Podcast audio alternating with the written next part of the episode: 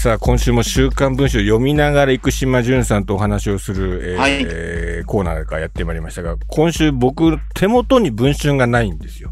文春がないんですけど、まあちょっと、今週のやつは良すぎて、読んだ直後に生島さんにこう、良かったですっていう、こでも笑い神がう、、はい。えー、まあちょっとあのー、悲哀に満ちた回という。僕すべてこの日のためにあったんですかねっていうぐらいのそう。笑い神でしたね、なんか。うん。笑い飯、まあ2010うん。年、うん。えー優勝はしたけれども、うん。まあ、あの、文章中にも出てきますけども、同時期活躍していた、まあ、うん。千鳥とうん現状を比べると、放送でのうん。質量はかなり違うと。うん。その、まあ、ラン、タレントランキング、ランクみたいなものってのは、やっぱテレビ出演で決まりますからね。うん、なんか。まあ、笑い飯の見え方っていうのが、うんなぜうん。うん。存在感の違いに現れたかっていうのが、まあ、うん。まあ、わかる回でしたね。そうですね。うん。うんなぜ、えー、M1 であんなに力がある、お笑い的には一番こう、芸人が認める芸人である笑い飯が、なぜうん。全国区のブレイクを果たさなかったのかっていう、秘密ですね。その、あの、お笑いで天下取ると M1 で天下取ることと、テレビで、まあ自分の冠番組を持つことがもう一個一つ、もう一つ天下を取るっていう意味合いがはい。ありましたけど、それを取れるままっていう感じの、うん。そうなんですよ。あの、まあ、あの、前、前、前回か、前回かの、2000、あの、2014年の24時間テレビで事件が起きたみたいな話がありますけども、これは一部でしかないですよね。一部でしかないですね。うん。ううんん。うん。それが、まあそれが、坂 それが理由じゃないですよ、多分。上ね、うん。坂上忍と、うん。えー、鉄夫が、まあ、トラブルにうん。うん。あると。なると。あの、すいません、あの、送っていただきました、あ あの、動画送りました、生島さんに。これです、と。この、まあでも、怖いよ、あれ。うん。い要は、こう、流れができなかったっていうやつですよね。うん。そうですねうまく噛み合わなかったっていうやつで。うん。つまり、ガチで受けてしまったっていう。うん。ガチで受けるっていうか、うまく切り返せなかったってことですね。そうですね。そのプロレスができなかったってやつで。うん。で、生島さんはああいう時わかると思うんですけど、その、その、本人はプロレスなのかそうでないのか境目っていうのが、あの時の坂上さんには見えなかったですよね。なんかこう。そういう芸風なのか。まあもううん。8年前だから、うん。ちょうどバイキングとかの前ですよね。うん。うん。うん。多分復活し始めた頃じゃないかな。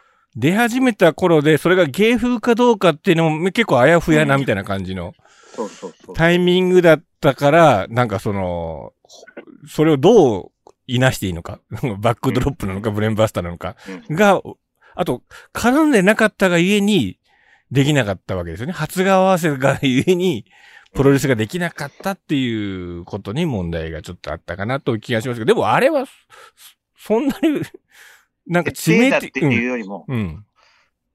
まあ、要はあのー売れ始めの時期の戦略なんでしょ、これが。うん、うん、うん、うんうん。まあ、西全、本さんとしては、やっぱり。その、まあ、あの時、前回の放送を今日、あの、橋名聞いたんですけど、あの、僕は多分、読売テレビ関係の枠で、その、えー関西ローカル24時間テレビに出るか、えーもしくは、えーお笑い深夜枠の方でっていう感じの、うどちらかって思ってたんですが、今回お笑い深夜枠の方に出て、で、よ、多分、あそこで全国区のお披露目っていう、うん、深夜番組のお披露目みたいな感じで。で、なんだったらその、あそこのスタッフに呼ばれたっていうことは、後にその日テレの深夜ぐらいから始まることが、まあちょっと準備段階に入ってるみたいな。ちょっと頼みますよみたいな感じのこともあって、そういう今後、これからもお世話になるスタッフであろうから、えー、着地点をこういう風にしたくないんですよねっていうオーダーを守ったんだろうなっていうのが僕がすごく、あの、哲夫さん側の意見として立った。見方です。だから今後。この人は自分の、あの、スタッフとしてやってくれるはずだと。うん、その深夜のその、えーどちらかお笑い枠のところのディレクターとして来てくれたわけで。って、見てるよ、笑い飯とかって、こう、そういう流れの中で、その人の期待を外しちゃいけないと。外しちゃいけないことが、本当はお笑い、笑いを取ることだったんだけど、えー、着地点をそっちに持ってきたくないんですよねってことが頭に大きく入りすぎて、かたくなに守ったがゆえに、ああなったと。なるほどね。っていう風な、僕は読み筋ですね。うん。うん。うん。まあ、あとうんだろう。うんええちょっとエロ番組の話がね、今回、割とうん。大切なエピソードとして出てるんですけ。ど、うん、うん。哲夫さんと。西田と哲夫のうん。エロ番組に対する思いの違いみたいなのが、まああのなんだろうな、そこにちょっとあの思考としてなかなかテレビが使いづらいっていうそうですね。うんものが現れていて、タモリクラブをゴールデンにしたいみたいなことですよね。哲夫さんが言ってることは。ね、なんかもっと、うん。もっと下品なのをちょっと考えてた。うん、うん、うん、11P っていううん。路線のことを考えてたのかなとかちょっと、うん。そこで二人には思いがうん。合致せず、うん。で、今、哲夫さんは、どうなんでしょう？農業の話も出てましたね。農業界、奈良に畑をってね。うんで、まあなんかあった時は RX7 に乗ってナンバーまで出てくるみたいな感じのね。うん。ロータリーエンジンで出てくるみたいな感じのこと書いてましたけど。なんかちょっと分かれていったところがあるんでしょうね。うん。。ね、きっと。うん。いや、ちょっとなんかあの難しいね、カッターとって。そうですね。僕は、うーん、うんあの、マネージャーだと思いますね、これ。うん。なるほどね。で、マネージャーにも何パターンかあるんですけど、その、はい世に出すためのマネージャーみたいな人がいるんですよ。で、あと、あうん。なんかいろんなパターンの、なんか合うマネージャーってあるんですけど、その、それがピタッとあった時にバーンってブレイクするんですよね。まあ、もちろん芸人の力が前提なんですけど、あの、うん。スタッフをうまく作れるっていうタイプの人が、彼らの中にいたら、変わってたと思うんですよね。うん。で、つまり、マネージャーさんが局の人とか、はい作家さんとかとうまくつなぐはい。役割の人？はい。ブレーンをちゃんと作れたかどうかの方が、うんあのーこの場合はポイントだったような気がするんですよね。で、キャスティングをすることを優先す、優先するマネージャーだと、そうはいかなくなるんですよね。だと仕事を選んだりとか。うんでも、スタッフィングだったと思うんですよね。これは。あの、うんチームを作るためのスタッフィングが大事で、うん、多分、そこはね、吉本、今どうかわかんないですけど、吉本は教えてくれなかったですよ。うんうん。なんか、そういうのは。横澤さんが教えてくれました、僕に。でも本当あの、どの曲と誰を、うんどの曲の誰と組むかで、うん。売り出し方全然違いますもんね。違います。で、あと、その、そのお笑いがわかる世代のディレクターで、それは生きの良くてっていうことと、あとそれをつなぎ役、翻訳ができる作家みたいなものが必要で、で、いろんなパターンの売れ方があると思うんですけど、なんかその、お互いのバランスを取れる、また位置に入れるマネージャーとか、そういうことがセットになるんですよね。で、で、誰がいいかっていうのは、これ勉強の仕方があって、エンドロールを延々と見まくるんですよね。で、だ、どういうスタッフでってことと、あと、一番、横澤さんにすごく教わったんですけど、し、お互い新入社員だったんで、吉本の。あの、お前何やってんだって言って、あの、経費生産とかしてますって言ってたら、今、今がし、今から仕事だよ、お前って言われて、え、何ですかって言ったら、今から局に行くんだって言われて、え、でももう夜8時ですよ。こっからなんだよ、お前って言われて、今行くんだって言われて、で、どうすればいいんですか？とにかくブラブラしてろって言われたんですよ。で、夜8時とかにフジテレビに、の代理制作とか行って、で、こう座ってると、お、何やってんのってみんな声かけてくるんですよ。で、飯食い行こうぜと。川田町ですか？そう、川田町で、はい。で、それで、あじゃあ次は音楽番組のスタッフも一緒に飯食い行こうぜとか、そうやってるうちになんかみんなと知り合いになるんですよね。うん。で、その中で、えー、番組の作り方もわかるし、台本の読み方も教わるし、で、まあ台本書いてんだよねっていう横にいながら、へーとかって見て、見ながら、これ書き終わったらちょっと飯行こうとかっていうのが、で、そこでいろんな情報とか、誰が今後伸びていきそうかとかっていうのがみんな分かって、この人が編成で、でこういう編成はこの人で、制作は P はこの人で、D はこの人で、なるほどな、こういう組み合わせ座組だといい番組できるなとかって、マッチングが分かるようになってくるんですよね。で、そうなってから、このタレントに合う座組は何だろうなっていうのを考えていくみたいなところが、セットなんですけど、それが多分、この感じだとできてないなって、その名前が出てきてこないんで、うん。経費の生産してる場合じゃないと。そうそうそう。西本今だと。うん。今行くんだって言って、誰もいないからって言われて。それはさ、さすがに、フジテレビの横澤さんが言うだけあって、そういうやつが売れるんだっていうことを聞いたのがやっぱりすごい良かったですね。あれがなければ僕人生変わってます。なんか。でも僕も吉本のスタッフィングに入れられたようなもんなんですよ。おー。あ、そっか。書き、うん。は書く方で。あ、はあはあ、メジャーリーガーの本うん。で、で、まあ選手と僕僕の相性、まあ選手と書き手の相性だね。うん、うん、うんうん。で、それを考えている人がいてそう、か、小坂さんだ、それが。小坂さん。あ小坂さん。小坂さんね。うんうんおあの、小坂さんが、まあ、いろいろな人を合わせていって、うんうんえーで、その流れで今日発売ですけど、あの、うん高津慎吾監督の本まで、まあ、20年間ずっと続くというような。うん、うん、うん。まあ、結局、あの、出版系のスタッフィングの一部ですよね。はい、僕ねそうそうそう。はい、はい。うん。なるほどね。うん非常によくわかりました。うん。そこが、なるほど、出てこないなっていう感じがしたんで。うん。まあ、結局、出会いですね。けそうなるとね。そうです。だから、才能かける出会いみたいなところが、うんすごく重要ですよね。うん。うんで、でも力がある人は、そうやって逃していて、逃して、逃して、逃してだけど、また戻ってくるんですよね。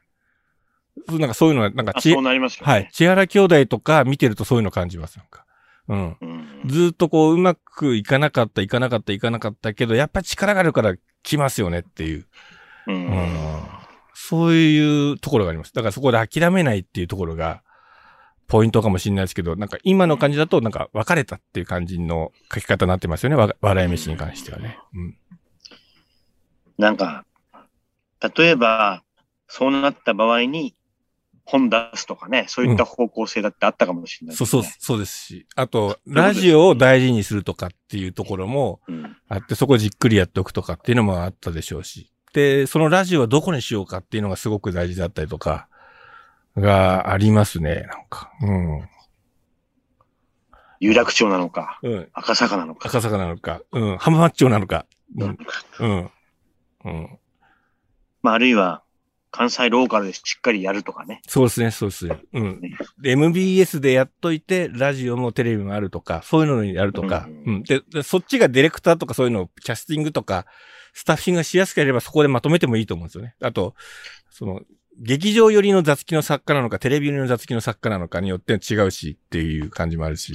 全然違うもんね。はい。僕も、だってスタッフィングやってた時、やっぱりこう、いろんな若い同じ世代の、こう、作家とかで、こう、いろいろやってましたけど、当時だって福田雄一さんとかそういう感じでしたよ。うん今映画監督ですけど、なんか、うん。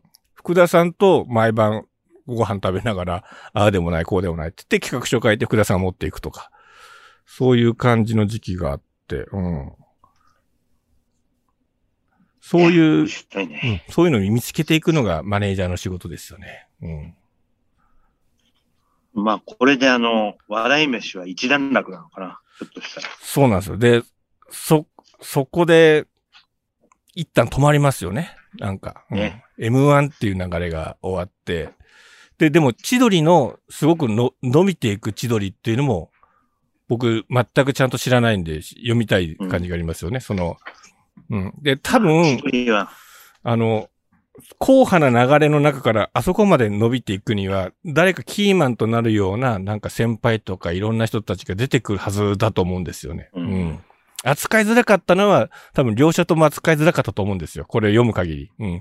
でも、なんかこう変わっていくところがあると思うんですよね。うん。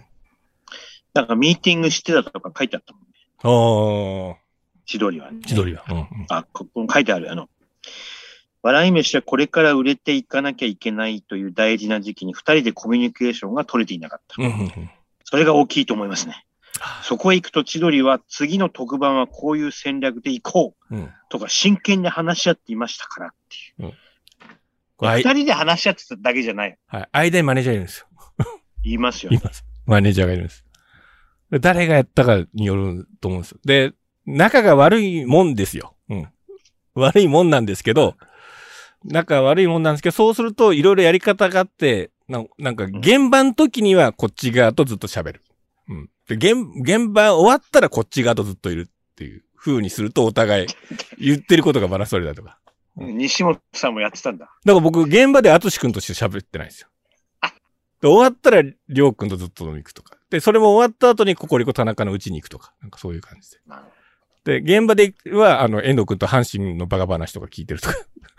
なんか、そういう風にこう、バランスを取っていって、お互い考えてることを引き出したりとかしとかないと、うん。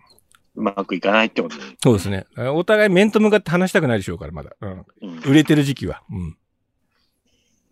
まあ、あの、文章に書かれていないうん。マネージャーの存在がそうですね。浮き彫りになるというような、今回の笑い神でした。うん。奥谷さんって人が出てますけど、奥谷さんいい人です、本当に。うん。いい人です。笑い飯は誰かのエンターテインメントの一部になる芸人ではない。うん。奥谷さんから。奥谷さん、奥谷さんはすごいサブカル好きのすごいいい人です。なんか、あのと鳥肌実のイベントとか作ってた人です。全然関係なくて、面白いやろとかって言いながらやって作作ってた人で、あの、どんどこどんどんグッさんが、あの、モノマネしてくれてます、なんかずっと。奥谷さんのモノマネは、なんか、芸人が好きなグッさんのモノマネです。そして、うん。俺たちの箱根駅あ、ごねぎで。はい。これは、あの、西本さんの回だな。うん。じあの、見学に行く回ですから、4区を。ああ、見学に行く会だ。甘駒ですね。うーん。まさに甘駒ですよ。うーん。さ今手元にないのが辛いね。今あの、実装したんでしょうね、あの、はい4区。はい。えーこれ4区だよな。えーっとですね。あの、寮の最寄り駅から横浜線で町田駅まで出て、そこから小田急に乗り換えた。なるほど。目的の平塚駅までは10分ちょっと。あそれであの、スタートから15キロ過ぎ、いよいよ坂尾橋を渡るとき、ひときわ強い風が右側から吹きつける。あ、ああ、そこから小田原に向かって下り始め、終盤、小田原市内に入ると、再びコースはクランク状に折れ曲がり、はいはい。古風な建物が散見される情緒漂う街並みを抜けていくというような。もう全部め、もう全部浮かぶんです。小田原市役、あの、市民会館前ですね、そこね。うん。市民会館前のクランクですね。うん。あそして、あー、いいえーな。箱根登山鉄道のガードをくぐるあたりから小田原中継所まではダラダラと登る坂道。はいはいはい。最終盤にこれはきついですね。はい。ケイトが顔をしかめる。はあそこは、あの、いいとこですよ。あの、高架下なんですよね。で、その高架が、人によっては新幹線の高架と間違ってる人がいるんですよね。うん。おううん。で、高架が来たらっていう風に捉えてると思うんですけど、はい小田原駅の新幹線の高架と間違う人が多いんですよ。でその、その先に登山鉄道の高架があるんですけど、そこを越えた瞬間に気温が変わるんですよ。そう、マジで、マジで。スッて変わるんですよ。えーいや、本当に。あ、ここが場面チェンジってことなんですけど、絵的に撮れる場所がないんで、本編では触らない場所なんですよ。なるほど。はい。あ、書いてある。うん。えー、断続するアップダウンに海風。うん温暖な湘南を抜け、この小田原中継所のポイントまでの区間では、うん一気に気温も下がったと。ほら、出た。あれ読んだのかなやっぱり。これは、うん。実当したと思われますが、はい。甘駒は参考文献に出てくるんじゃない？出てきてもおかしくないですね。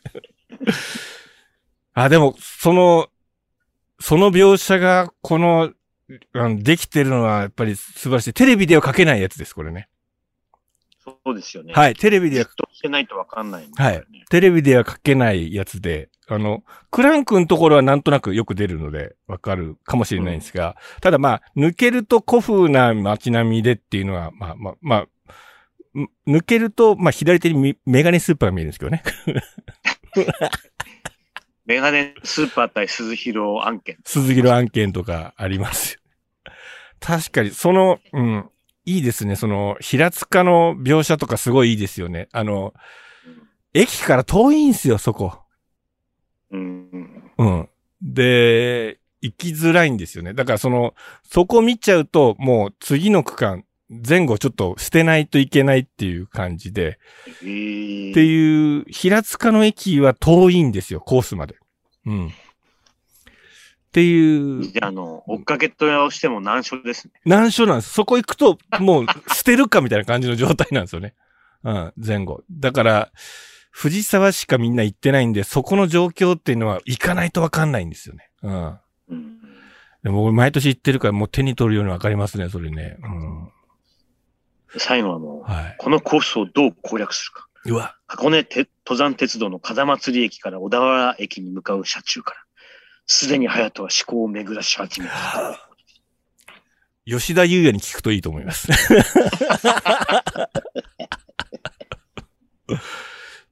まあでもこれはうん。実際に言ってるな。行ってますね。うん。うん。行ってますね。あの、いいですね、これは非常に。うん。で、イラストレーターさんもこれ言ってるかもしれないですね。あ、行ってますね。うん。あ、それはあっちです方ですね。あの、えー湘南寺の方ですね。うん。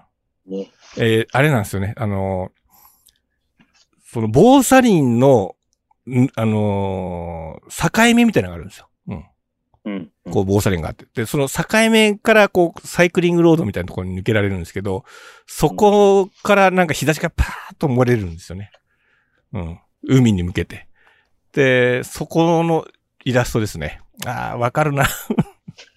いや、光が綺麗だと多分思ったんでしょう。多分一緒に行った方もね。うん。ハマスカの交差点この描写もありますよ。あ、マジで？左手に松林を見て歩く間、はい。その暴風林に守られているせいか、それほどの海風を感じなかった。うん上空をトンビが滑空しているような穏やかな日ということもあるが、うん見れば反対側の松林は海風に押されて斜めに生えている。うん。暴風林がなかったらかなり強い風が吹きつけているところですね。ケイトが行き交う車の音に負けないような声で言ったう。うわすごいな。うわ、これ、すごいですね。うん。あの、風で植物の向きが変わってるっていうのは僕も箱根でよく知ったんですけど、あそこもすごいっす。えっとね、うんと、極ロック、ま、のなんですけど、まあ、と、どっちかとロック、ロック側っていうか、ロックのコース寄りなんですけど、えーうん、最高地点のあたり、うん。はい。えー足の上越えた最高地点のあたり、えー全部の木が斜めってます。すごいね。この、足の甲からの、あの、あの、風で、木そのものがずっと斜めに全部こう、そなんか、植わってます。は芝から、うん。えーっていうぐらい、うん。であとちょっと僕として、あの見逃せないのは、ない。うん。歩いてみると、その道路の海側には、陸奥宗光、うん大隈重信、伊藤博文、うん西園寺金持屋の旧別邸が並び、うん見学者を受け入れる観光名所になっていた。あったわ。あの、松並木のつ次ぐらいですよね。うん。あの辺じゃないですか。まあ日本史好きとしては、はい。きあの見逃せないなと思います。いむつ亭ってありますね。確かに。や、それは陸奥宗光です。そうですね。はい。コース、松林の先ぐらいだったと思うんですけどね。ありますね。確かにね。うん。うわ、俺、出てくるな、これ、なんか、スラスラと。いや、あなんかすごいですよ、これは。あ。あ、行かれてますね。行かれてるからの描写ですね。で、まあ、とりあえず、ちょっと、あれですね。なんか、力試し的にちょっと先に、こんな感じかなって書いたのところもありますよね。なんかその、ああ、確かにあの、うん。レースの描写入りますからね。はい。レースの描写入りますから。ねうん。うんで、これが、まあ、彼らの場合、往路袋どっちかっていう感じになってますから、うん。でも、隼人はこれもう4区で決まりだな。ああ、じゃあ吉田優也ですね。やっぱり。うん。主人公が4区って結構斬新ですよね。そうですね。でも、あのー近年、そこがポイントだったっていうところを、いち早くトレンドとして入れてる可能性があるんですよね、池田さんはね。うん。まあ、相沢明といいね。うん。吉田優也。うん。いいね。結構ね、重要区間ですからね。なんだかんだ言って今年の青学も3、4区で決めたってところありますよね。飯田隆之。飯田。うん。太田飯田で決めたから。うん。あのー、3区のその松並木のところで太田が行きっていう、うあの、棒去りのところで、棒振りのところで行って、で、決めたのが飯田っていう感じのうん、流れですよね。だから、近年そこが、なんか勝負強さのポイントなんであるみたいな感じの、トレンドが入ってるところありますね。今まで軽視されてた4区、えー7区がっていう。うん。で、多分それで、山の暮らしな会につなぐっていうなるほど。感じですね、これはね。暮らしな会が、これはアニメ化されたら人気出るでしょうね、暮らしな会。暮らしな会は、うん。これ、往路優勝じゃないですか。でも、僕の中で暮らしな会役がね、もしね、俳優さんがあるとしたら、一人、ちょっと素人なんですけど、おすすめしたい人がいて、えー、元順天堂大学の、あの、カイ君って子がいて、クレイジーカロ君なんですけど、ちっちゃいんですよ。うん。彼が、この役、適任ですね。うん。なんと。うん。キャスティングもキ。ャスティング、もし映画化される場合は、暮らしな会の役はクレイジーカロコとカイ君にやらせてあげてくれと。うん。うん。その屈託のない笑顔とこの小柄な感じ。で、あとくるくる回る感じ。うん。あと極ロック多分どっちもいけるタイプですね。うん。ホーム的に。うん。この原作にぴったりじゃないですか。ぴったりです。もう暮らしな会、あとね、童顔。もう永遠の童顔。もう童顔。明るいんですす。ごいね。うん。もう、暮らしな会役はちょっと、あの、カイ君にぜひやらせてほしいなと。うん。あれですよ、別大大分マラソンで、全選手の中で一番声援が多かったのが、カイ君ですよ。すごいね。はい。現実になったらすごいな。そうです。だから、あの、は、声が、あ、東京マラソンでもそうでしたね。なんかね、声がかかるためにクレイジーって全部手を挙げるんですけど、そしたらその、ずっとこうテレビカメラがついてたらしいんですけど、あの、女子のトップと走ったらしいんですよ、東京マラソンで。うん。で、女子のトップの横で走ってて、そしたらもう、あの、小菅よりも声援がすごいから、お前誰なんだって言われたと。テレビ、テレビ局の人に、お前誰なんだと。うん。箱根出てないからそんなにこう、みんな知らなかったけど。うん。楽しみだな。うん。これ、あの、注目しておいてください。暮らしな会役のオーディションは、カイ君受けるべきだと。うん。うん。いうとこかな、今週。あの、それで予告なんですけど、はい。うん。今週売りに関してはですね、うん。